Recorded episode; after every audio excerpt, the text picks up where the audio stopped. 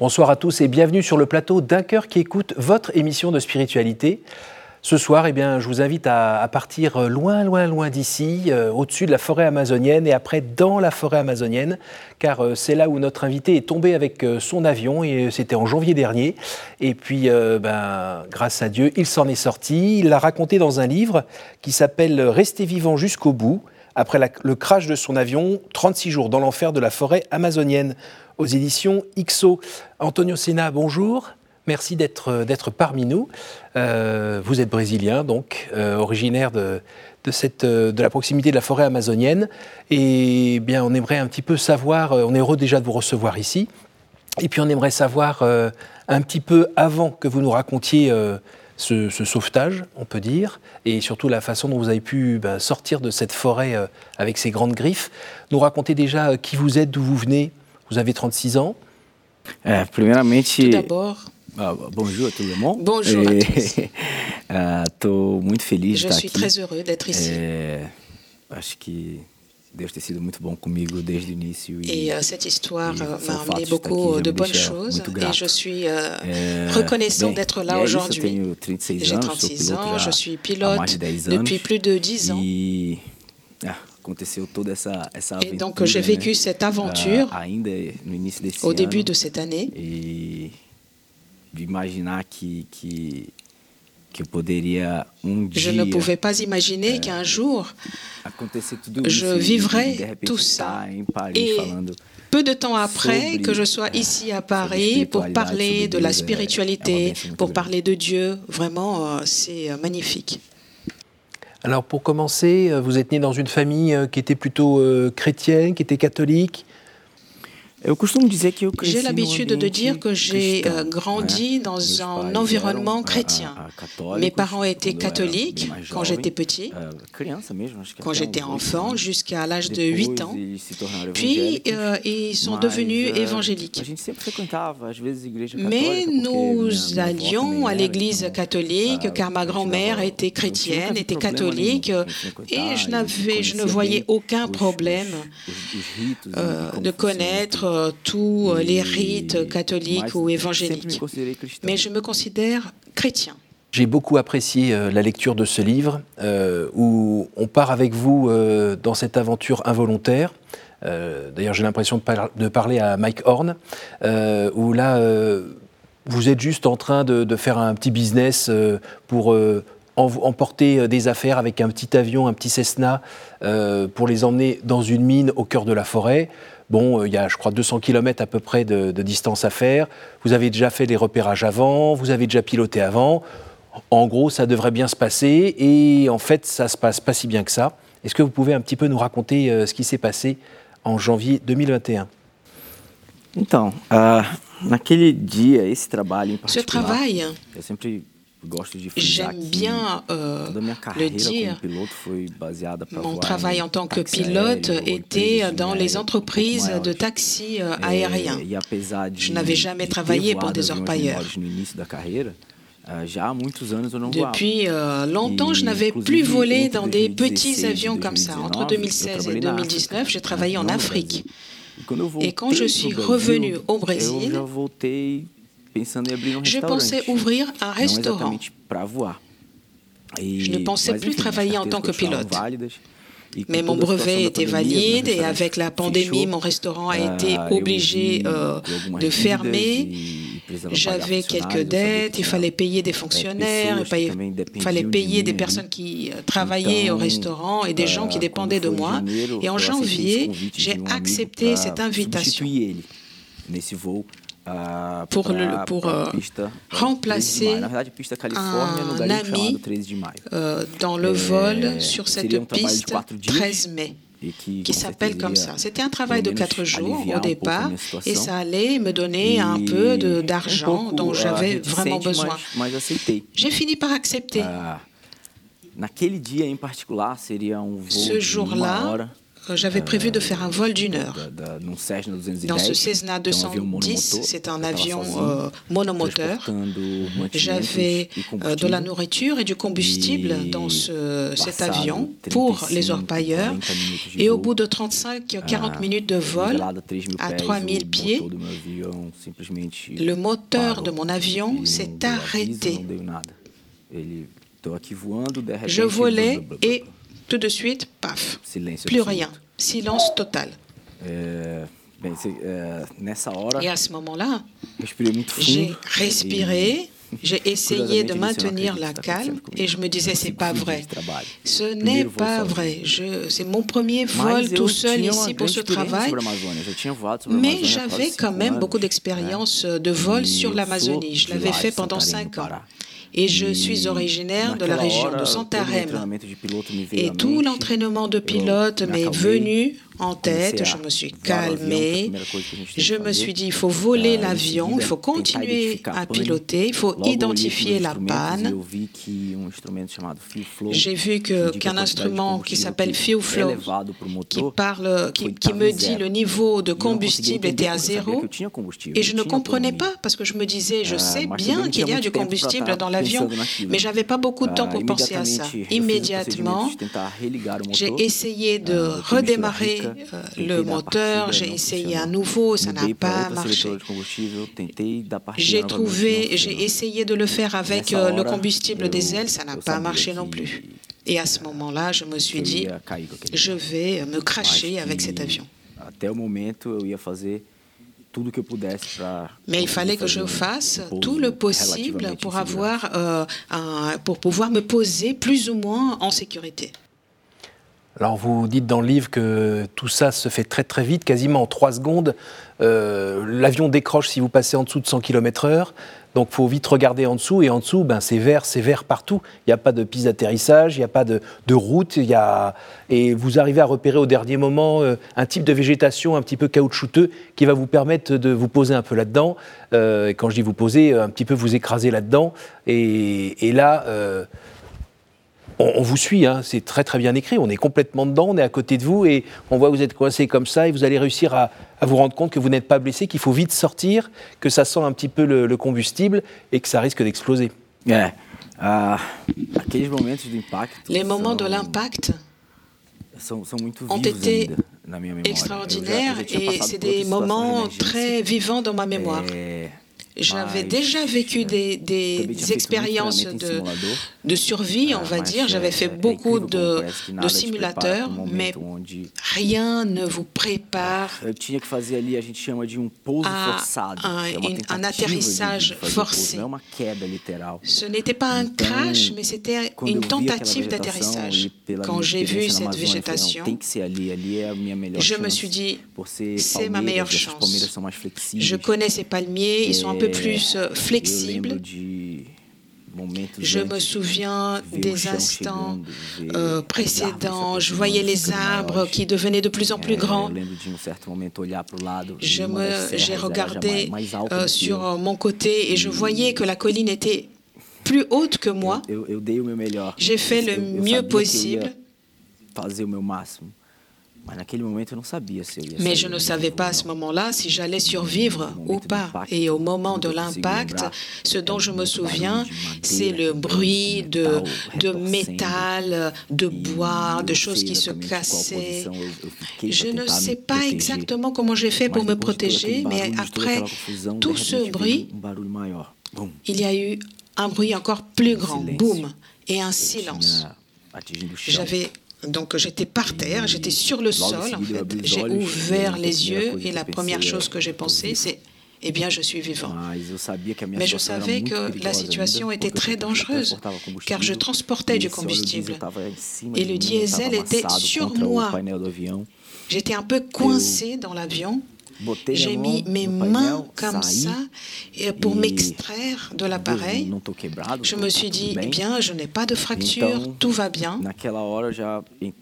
Et à ce moment-là, je me suis dit, il faut que je récupère tout ce dont je peux utiliser dans cet avion, parce que je savais que j'allais passer quelques jours en forêt, mais je n'avais jamais imaginé que je passerais autant de temps. Alors, petite question quand même. Quand vous êtes là à voir que l'aiguille, euh, elle est comme ça, que le moteur s'arrête, que vous tombez, est-ce que euh, votre vie vous repasse devant les yeux? Est-ce que vous, vous pensez à Dieu? Para ser muito sincero, sincero, nesse momento não. Não. Nesse momento, meu devido treinamento, meu foco era exclusivamente voar aquele avião e tentar botar ele no chão, tentar resolver aquela situação de alguma forma. É, e mesmo uh, agora, momento antes do impacto, mesmo que eu estivesse falando só da boca para fora, e aí eu acho que qualquer um nesse momento, ele não tem como, ele pensa tout le monde se dit, tout le monde euh, peut dire, mon Dieu, qu'est-ce qui va se passer? Et je pense que j'ai demandé l'aide à Dieu. Mais peut-être que je n'étais pas tellement sincère, mais sûrement j'ai demandé à Dieu qu'il m'aide. Alors on est obligé d'avancer un petit peu dans le temps. Vous avez donc heureusement vos deux briquets, votre couteau suisse. Vous arrivez à retirer rapidement euh, des petites bouteilles d'eau, un petit peu de pain que vous aviez. Et puis, euh, vous partez vite euh, en vous éloignant de cet avion qui va finir par faire un gros badaboum et un gros panache de fumée.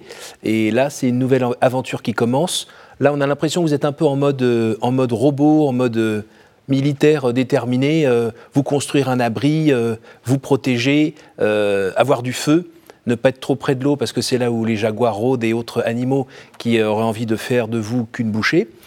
et là, ça va être la première nuit et, il me semble que c'est le deuxième jour où tout d'un coup, vous regardez quand même vers le ciel. Alors je ne sais pas s'il y a un lien avec votre t-shirt, mais en tout cas, vous regardez vers le ciel. Est-ce que vous pouvez nous raconter ce moment-là? Eu, na verdade, até o até o quinto Jusqu'au dia, cinquième jour, eu eu estava agindo muito. J'étais ah, encore vraiment pelas minhas forças. En mode robot, comme vous dites. Et donc j'avais fait un stage de, de survie en forêt, je savais comment agir. Donc j'ai fait tout ce dont on m'a, tout ce qu'on m'a appris à faire dans une situation pareille. Et il y a un moment, je raconte ça dans mon livre, au cinquième jour, donc, j'ai vu que les avions de secours passaient au-dessus de moi. Je savais que c'était ma chance d'être secouru, de sortir de cette situation, de m'en sortir enfin. Et j'ai vu ces avions qui survolaient, mais qui repartaient parce qu'ils ne me voyaient pas. Je savais qu'ils n'allaient pas revenir. Je savais que mon espoir euh, partait avec eux. Et au milieu de, cette, de ce chaos, j'ai essayé de marcher pour la première fois. Je n'avais rien préparé. Je me suis dit, je vais marcher vers le sud. Parce que c'est de là que j'étais parti. J'ai trouvé un terrain extrêmement difficile, très humide, avec beaucoup de lianes, et je ne pouvais même pas marcher. Je pense que j'ai marché pendant une heure, mais je ne fais que 50 mètres. Et je me suis dit, je, je ne vais pas y arriver. C'est impossible de sortir d'ici. Je suis revenu à mon abri, l'abri que j'avais fait à côté euh, de l'avion, de mon Cessna. Et là, j'avais un sentiment d'échec. Je n'avais jamais senti rien de pareil. J'étais en échec euh, à cause de la forêt. J'avais faim ma maison, ma famille me manquait. Et ça, j'étais assailli par ces sentiments. Et j'étais très, très déprimé à ce moment-là. Et pour la première fois, je me suis dit, je ne vais pas m'en sortir, je vais mourir ici comme autant d'autres pilotes qui ont eu des accidents en Amazonie, qui n'ont jamais été retrouvés. Et là, j'ai enregistré une vidéo d'adieu pour ma famille et je disais, je vous aime tous. J'ai dit aussi, je vais essayer de rester vivant, mais dans ma tête, je pensais qu'il ne trouverait peut-être que mon corps. Alors, vous, vous racontez dans le livre que quand vous vous êtes mis un petit peu à, renouer avec Dieu, notamment là au moment où bah, vous êtes totalement vulnérable, vous êtes euh, bah, c'est ça, il y a la grande forêt, c'est un mur de végétation, et euh, c'est ça, euh, d'avancer d'aussi peu, de se battre avec peu de force, parce que déjà, euh, vous avez besoin de manger aussi. là, tout d'un coup, vous allez donc appeler Dieu au secours, sachant que vous ne le faisiez pas parce que ça faisait un moment que vous étiez en froid avec Dieu, puisque vous n'aviez pas compris pourquoi il ne vous avait pas permis de, de pouvoir parler à votre Père dans ces dernières heures. Euh, et votre père était mort sans que vous puissiez lui dire au revoir, alors que ça s'était joué à, rien du tout. Alors, c'est qui ce Dieu qui vous avait. Euh, bah, qui ne s'était pas arrangé pour que ça se fasse. quoi. Et on sent que vous avez une sorte de, combat spirituel pendant ce qui va être 36 euh, jours, où vous allez faire, je crois, à peu près 27 km ou 30 km. On sent bien dans le livre que vous êtes poussé par l'amour pour retrouver les vôtres. Dieu merci, vous allez vous retrouver tout d'un coup à un endroit un petit peu étonnant, euh, vous voyez un carré blanc qui attire votre œil en vous disant mais c'est bizarre, pourquoi il y a un carré blanc ici? Ça va être euh, une belle rencontre. Ah, com certeza. Eu, eu acho que o melhor exemplo de, de, dessa je pense que le meilleur exemple de ces, de ces retrouvailles avec Dieu, la force spirituelle, spirituelle pardon, que nous avons, mais dont nous ne sommes pas conscients tout le temps, eh bien, j'ai toujours été quelqu'un de très rationnel. Je connaissais mes capacités. E j'ai essayé de rentrer dans la forêt et la forêt m'a vaincu en moins d'une heure. E et à ce moment-là, j'ai pensé e que j'allais mourir. Et c'est là que j'ai dit, Dieu, Ok, ça fait très longtemps qu'on n'en a pas parlé, comme si c'était euh, mon un ami avec qui euh, je m'étais brouillé. Et j'ai dit à Dieu, il faut qu'on résoudre nos problèmes là. J'ai dit, tu sais, moi aussi je le sais, le moment où j'ai laissé de croire. Mas eu já entendi que Mais j'ai compris. Eu não vou sair daqui Je ne vais pas sortir d'ici tout seul. Eu acabei de ser derrotado. Car j'ai été vaincu par la forêt là. E eu preciso. J'ai besoin d'aide. E, e naquela hora. À ce moment-là. Foi maravilhoso. C'était un moment merveilleux. Eu tava deprimido, car j'étais tellement déprimé, je ne pensais qu'à la mort. Et tout d'un coup, quand j'ai dit à Dieu, Donne-moi ma, ma foi à nouveau, redonne-moi ma foi. Immédiatement, tous ces sentiments liés à la mort est parti. Et je me suis dit, c'est possible, je vais y arriver. Et la preuve, c'est que j'ai marché pendant 28 jours. Et sans ma foi, je n'aurais pas réussi. Donc sans la foi, avant, je n'ai marché qu'une heure, et avec la foi, j'ai réussi à marcher pendant 36 jours. La foi, ce ça ne veut pas dire qu'on va y arriver euh, immédiatement. Il faut qu'on sache que dans la vie, il y a des hauts et des bas. Et je me suis dit, voilà, j'ai été sauvé. Cela ne veut pas dire que je, n'aurai pas d'autres moments de difficulté. Donc j'ai survécu à Crash, mais après il fallait survivre aussi euh, à la forêt. Et euh, ma tête me disait, mon côté rationnel me disait, c'est impossible de s'en sortir.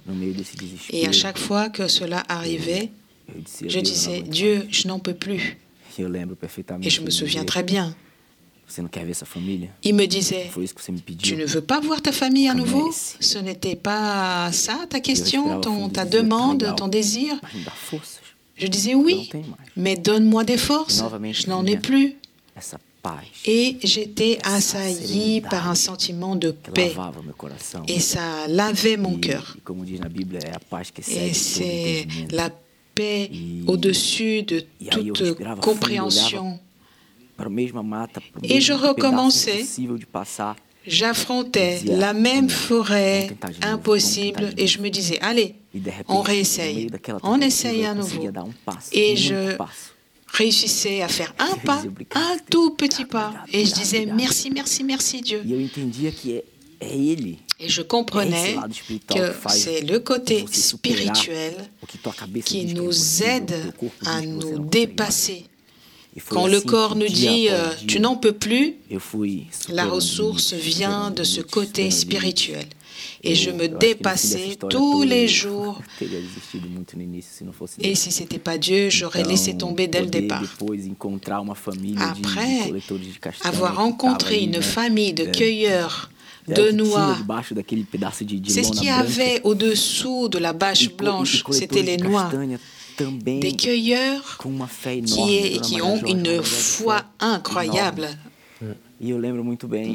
Dona Maria Jorge, elle a une foi inébranlable. Ça faisait plus de quatre mois qu'elle était dans la forêt.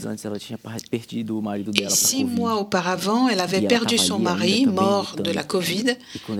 Et elle aussi, elle luttait.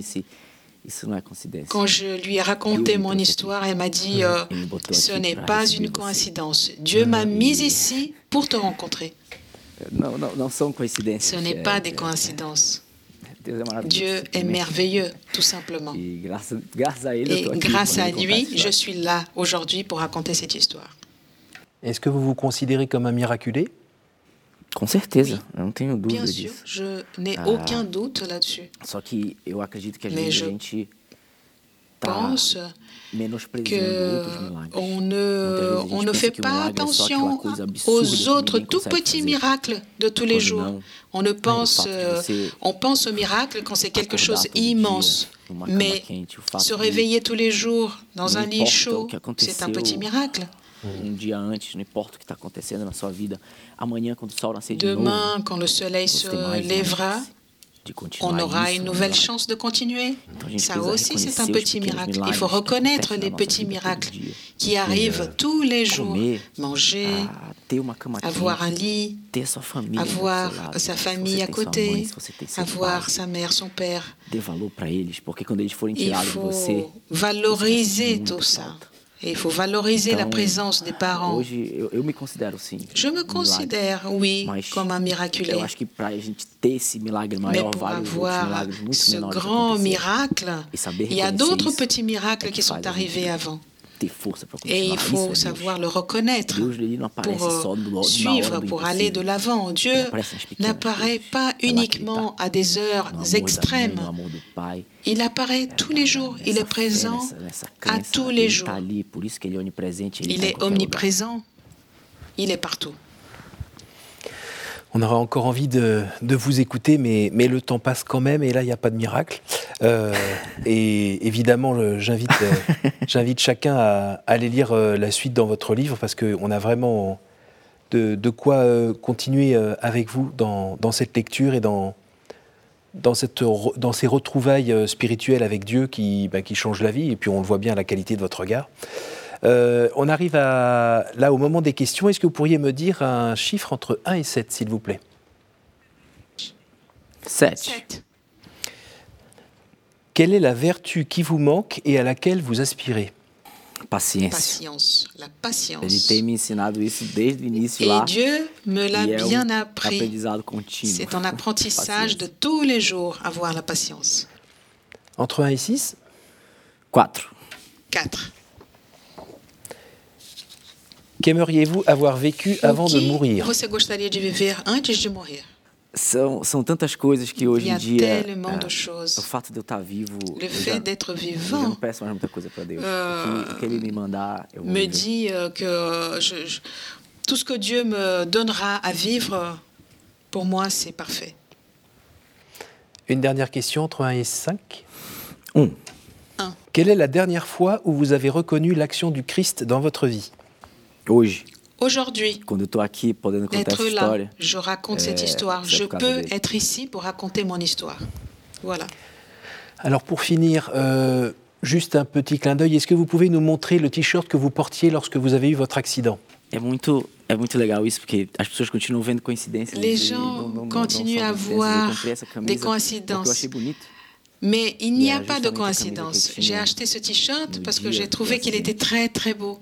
Et c'était le t-shirt que j'avais le jour de l'accident. C'est le, le Sacré-Cœur de Jésus, mais aussi de Marie.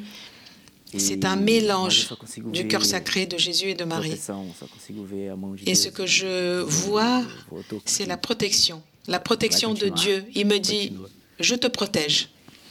Tu peux continuer. comme, vous, êtes encore euh, jeune, vous avez 36 ans, et évidemment, on a une capacité à oublier chez nous, les êtres humains. Vous voulez être fait tatouer euh, sur le bras, votre frère aussi, votre sœur aussi. Vous, vous l'avez bien, bien sur vous tout le temps pour ne pas oublier? Exactement. Um Exactement. Car ce t-shirt, un jour, peut-être qu'il va se défaire complètement. Mais l'expérience que nous avons vécue, moi et ma famille, elle est là, ancrée dans ce tatouage. Merci beaucoup, merci beaucoup, beaucoup, Antonio, d'être venu nous partager euh, ben, cette histoire, euh, ce miracle, tout simplement. C'est beau, ça nourrit, euh, ça nourrit l'espérance, et puis on vous souhaite une belle vie, puisque c'est comme si vous repartiez avec une nouvelle aventure. Merci à vous tous euh, pour votre fidélité. Euh, je vous rappelle le titre de ce livre, Restez vivant jusqu'au bout, Antonio Sena, aux éditions XO. Euh, pour revoir ce, programme, notre site ktotv.com. Et puis, ben, moi, je vous donne rendez-vous la semaine prochaine.